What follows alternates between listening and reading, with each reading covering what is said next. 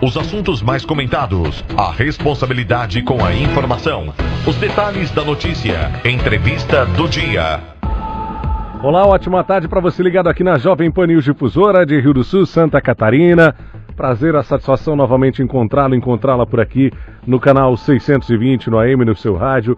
Você que nos acompanha aí com imagens no nosso Facebook, também no YouTube da Jovem Pan. Aliás, se você ainda não se inscreveu, se inscreva no YouTube da Jovem Pan, receba, você recebe as notificações ativando o sininho para receber notificação sempre que estamos ao vivo aqui no nosso canal do YouTube também.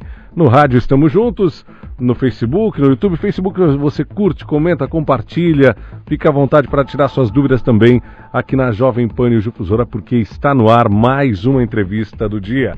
Eu sou Alex e hoje recebo por aqui a Caroline Soster Cândido, que é coordenadora do Centro de Atendimento à Mulher, o CAN, aqui do município de Rio do Sul. Já conversamos com a Caroline numa outra ocasião nesse mesmo ano, aqui no estúdio da Jovem Pan Difusora, mas hoje o assunto é Semana Mundial de Aleitamento Materno. Vale a pena ficar ligado, vale a pena ficar sintonizado, porque você vai receber muitas dicas nessa tarde, até às 4 horas, aqui na nossa entrevista do dia que está no ar. Seja bem-vinda, Caroline, mais uma vez. Muito obrigado por atender o nosso convite. Boa tarde. Boa tarde, Alex. Eu que agradeço a oportunidade e boa tarde a todos os ouvintes. Então, para a gente falar um pouquinho sobre a Semana do Aleitamento Materno, Semana Mundial do Aleitamento Materno. Começa amanhã, 1 de agosto, se estende até o dia 7. 7 de, agosto. de agosto. Uma semana completa é, com a programação preparada pelo Centro de Atendimento à Mulher para atender especialmente as mulheres aqui da, do município de Rio do Sul. Conta para mim um pouquinho, primeiro, sobre a importância dessa iniciativa da Semana Mundial de Aleitamento Materno. Então, a Semana do Aleitamento Materno ela é mundial, né? ela acontece no Brasil desde 2007 ela vem sendo praticada no Brasil. Em Rio do Sul, nós efetivamente colocamos em prática desde o ano passado. Então, no ano passado, nós já tivemos uma semana toda dedicada a este tema. E esse ano, a gente novamente vem dedicando uma semana, participando junto com toda a Organização Mundial de Saúde, dessa Semana Mundial do Aleitamento Materno. Essa semana, ela vem só reforçar tudo aquilo que a gente já trabalha o ano todo. Né, que é a questão nos cursos de gestantes, no atendimento das mães na sala de amamentação, a importância desse aleitamento materno. A cria é o primeiro alimento, da criança, do ser humano quando nasce. É o alimento mais importante. É, ele vem trazendo todas as vitaminas, nutrientes, proteções, tudo que uma pessoa, o ser humano precisa. Tanto é que ele é exclusivo até os seis meses de idade e a partir dos seis meses até os dois anos se indica ele como um complemento.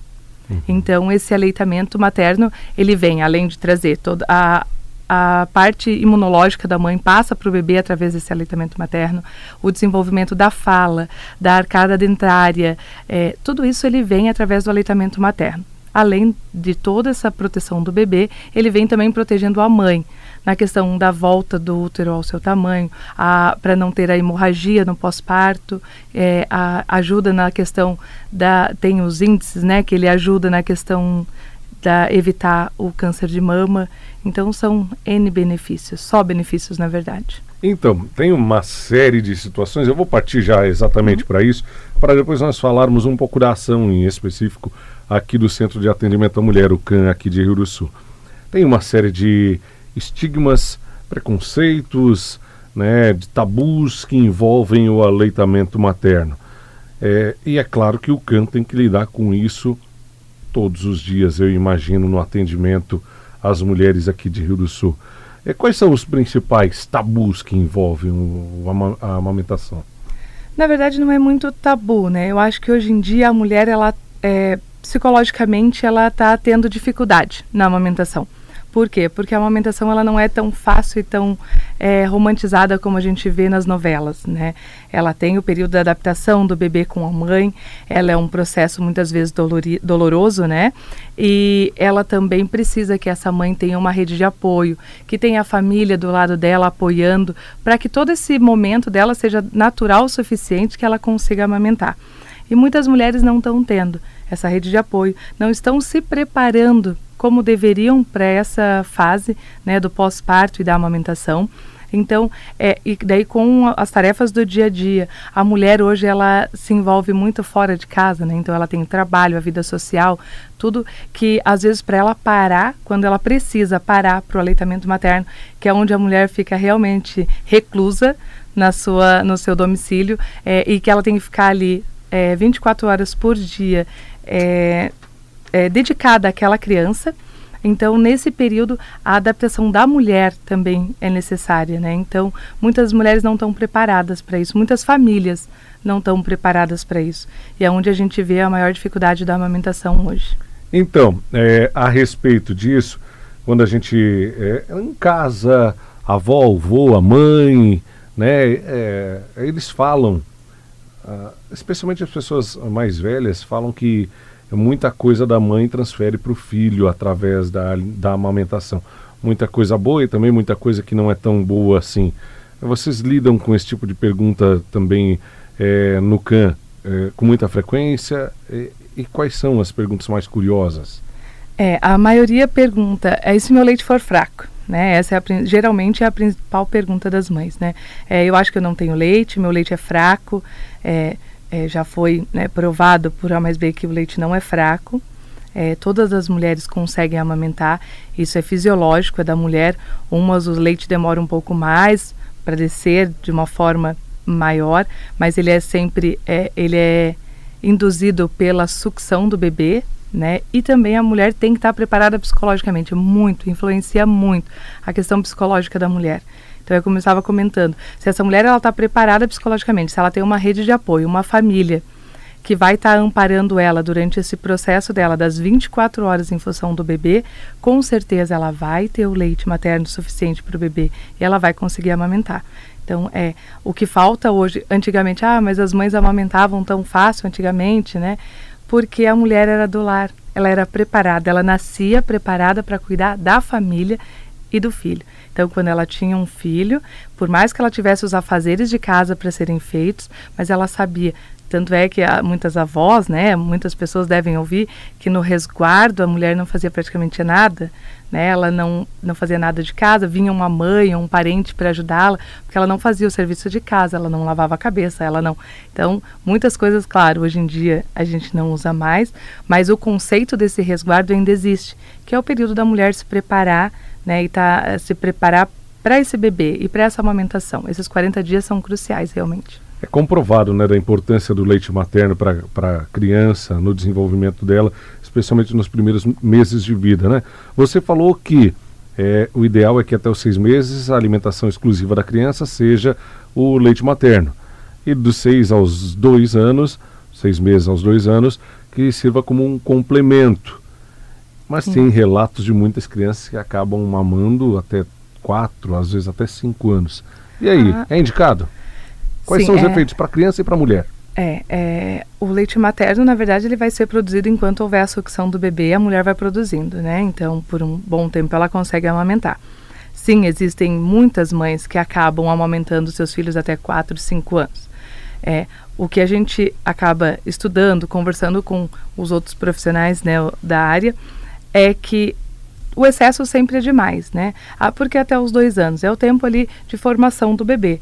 A questão não só do, do vínculo afetivo, a questão da, da arcada dentária, da, da sucção, tudo isso ele envolve e vai sendo desenvolvido ali até os 10 anos, é onde é, é o pico, né? E depois disso, na verdade, é mais um. é afetivo ele é, se torna realmente só afetivo mãe e filho, né? É aquela necessidade que a mãe e o filho têm desse momento deles que acaba sendo vai vai se gerando um tempo a mais.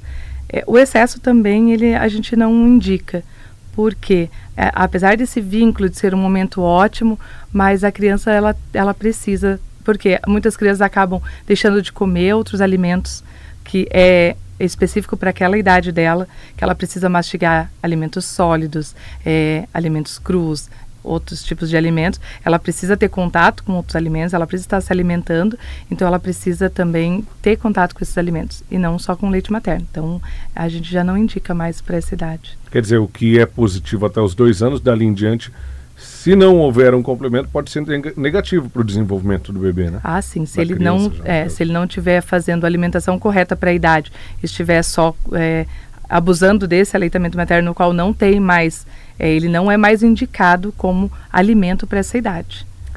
Eu sou o irmão mais velho da casa. Eu ouvi muito da, da minha mãe, é, da minha avó, falando da minha mãe, minhas tias, etc., falando que não come isso quando ela estava cuidando dos meus irmãos mais novos não come isso porque isso vai para o leite e a criança acaba sofrendo.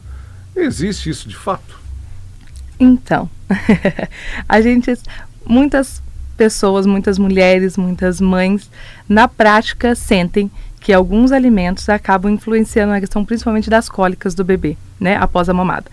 Cientificamente, e a maioria dos pediatras dizem que não, que isso não interfere, que não influencia, que essa questão das cólicas do bebê é realmente da formação do intestino do bebê, daquela fase dele, então que isso não vai influenciar. Mas na prática, há, muitas mulheres relatam que sentem, sentem. Então, é, qual é a nossa orientação? Geralmente na sala de vacina, no curso de gestante. A mãe não pode se privar de alimentos porque ela precisa se alimentar e ela precisa estar forte o suficiente para produzir este leite né? Então ela precisa estar bem alimentada, bem hidratada. Então ela não pode se privar dessas alimentações, mas algumas alimentações realmente elas não são, não fazem bem para a mãe, não vai fazer para o bebê. Como a gente sabe que o leite transmite uhum. tudo, é, café, refrigerante, essas coisas que não fazem bem para a mãe, é, condimentos, não faz bem para a mãe, obviamente não vai fazer para o bebê. Então realmente também não são não são consideráveis bons durante a amamentação e até mesmo fora delas. No geral dá para dizer que é o que não faz bem para todo mundo, acaba não fazendo bem também para o bebê. Isso, ele entra na regra geral. É, né? Então, é, uma outra situação que é muito comum, tem mães que acabam não conseguindo amamentar.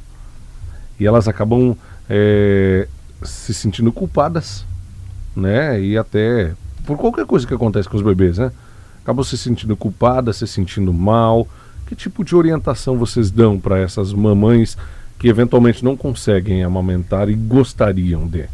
Então, o, o CAN ele tem a sala de amamentação. Ela funciona das 7 da manhã às 5 da tarde, com uma profissional, uma enfermeira, sempre à disposição das mães que nos procuram. E isso está acontecendo com bastante frequência. As mães indo até o CAN, principalmente ali os recém-nascidos, até 10, 15 dias, que não estão conseguindo amamentar ou estão achando que o seu leite não está sendo suficiente para o bebê. A gente faz toda a, a gente acolhe essa mãe e esse bebê, tem uma sala específica para isso. A gente vai avaliar toda a situação. É, se realmente é a produção do leite, se é, e a gente vai dar as orientações. Daí cada caso seria um caso, né? Geralmente a maioria consegue voltar a amamentar exclusivamente, o bebê começa a amamentar e desenvolve perfeitamente. Existem, claro, alguns casos na qual a mãe realmente não conseguiu a produção do leite. É, por quê? É, como eu disse no começo, a parte psicológica da mulher, ela influencia muito na questão da amamentação. Então, se ela não está preparada, ela vai ter muita dificuldade. E quando aparecem as primeiras dificuldades, se ela não tiver um apoio ou uma pessoa, um profissional que vai lhe orientar e vai lhe ajudar a ir para o caminho certo, ela vai cada vez ficando mais frustrada e essa frustração e essa ansiedade do amamentar vai bloqueando cada vez mais a amamentação. Então vai virando uma bola de neve. Ela quer amamentar, mas ela fica ansiosa e essa ansiedade começa a atrapalhar essa amamentação. Então ela precisa procurar um profissional que vá lhe ajudar. Então, a primeira coisa que a gente sempre indica para as mães, a ansiedade é o que mais atrapalha. Então, começou a ter qualquer pensamento, achar que aquilo não está legal ou tem alguma dúvida, procura o CAN, o Centro de Atendimento à Mulher, procura seu obstetra ou pediatra, tire a informação que a gente que você vai conseguir tirar aquele bichinho que está ali, né, martelando na cabeça e conseguir amamentar de forma correta. Muito bem. Vamos falar um pouquinho sobre a semana é, mundial de aleitamento materno de forma muito específica. O que, que vocês prepararam para marcar de fato essa semana? Então, a semana começa amanhã, na quinta-feira, à uma e meia da tarde, lá no CAN. Nós vamos ter, então, o Chantala, que é uma massagem indiana para os bebês. Essa massagem, ela ajuda no relaxamento, ajuda o bebê a dormir, ajuda nas famosas cólicas do bebê. Então, é uma, é uma massagem maravilhosa, além da, do relacionamento mãe e bebê. Então, amanhã às 13h30, nós vamos estar tendo essa massagem no CAN. Na sexta-feira, dia 2, às 2 horas da tarde, nós vamos ter a dança afetiva. É uma dança que ela é feita com a mãe e o bebê. Então a mãe utiliza o bebê na dança. Ela serve tanto como exercício físico quanto essa relação afetiva mãe e bebê. É, a professora Maísa, então ela vai estar tá lá ministrando essa aula dessa dança afetiva na sexta-feira, então às duas horas da tarde. No domingo, daí nós temos o Mamaço. Vai ser um evento grande que nós vamos estar fazendo ali no Bosque Municipal, aqui na rua Rui Barbosa. Começa às 14 horas. Ali nós vamos estar fazendo um evento público. A gente quer trabalhar nesse evento. Além de tirar as dúvidas das mães em relação à amamentação, a gente vai estar tá lá tirando todas as dúvidas e conversando com as mães. A gente quer fazer um mamaço, quer que as mães amamentem seus filhos, vai ter um local apropriado para elas lá, que elas vão amamentar, para a gente estar tá quebrando aquele, aquele preconceito do amamentar em público. A mulher tem o direito sim de amamentar, ela pode sim, ela deve sim amamentar. A hora de amamentar é a hora que o bebê tem fome, então ele não escolhe hora e lugar. Né? Então nós vamos estar também trabalhando essa questão lá no dia do mamaço e vamos estar com uma uma assistente social conversando sobre educação positiva e não violenta das, dos filhos. Ela vai fazer uma roda de conversa com essas mães. Vamos ter atividade física para a família toda, para os pais, para os irmãos mais velhos. Vamos ter uma mesa de frutas. Então vai ser uma tarde bem agradável e bem gostosa apesar que tem a previsão de um friozinho ali para o domingo, a gente já escolheu as duas horas da tarde, que é um horário mais do sol mais quentinho, né? Então a gente vai estar com toda a nossa turma da Secretaria da Saúde, do CAN, NASF, nossos parceiros, é, Unibox de Nardelli, o SESC. Então eles vão, então eles vão estar conosco lá no parque para a gente poder estar tá desenvolvendo essa tarde com as mães.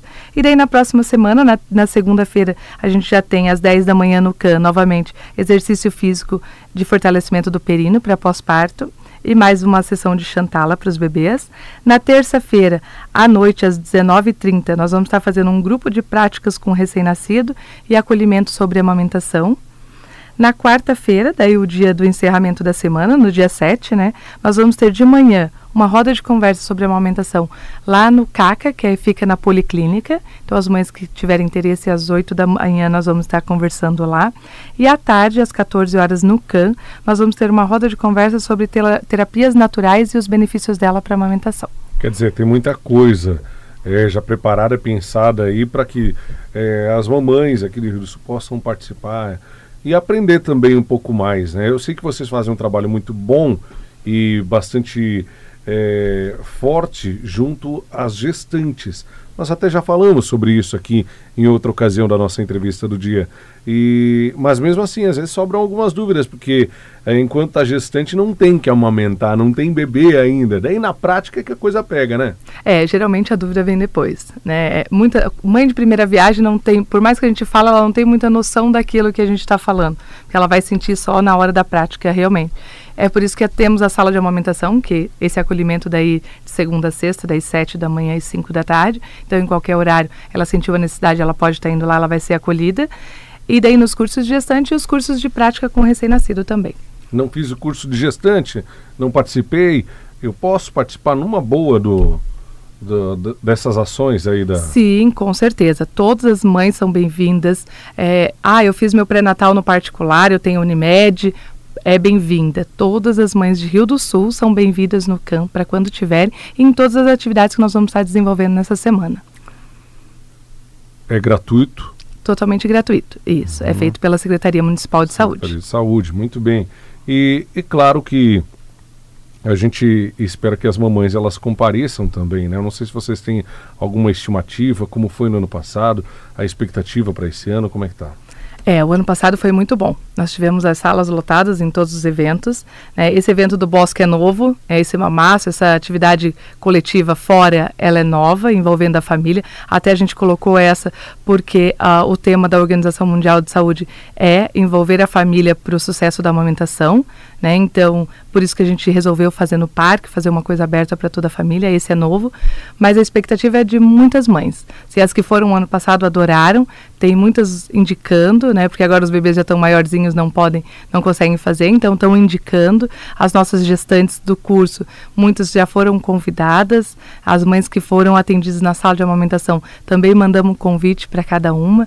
Então a gente espera um movimento legal. Mamaço é o nome da ação do Isso. domingo. É, eu quero falar um pouquinho sobre o preconceito, tocar nesse assunto. Porque há preconceito, às vezes velado, às vezes não tão velado assim, às vezes muito exposto, é, com relação às mulheres que amamentam.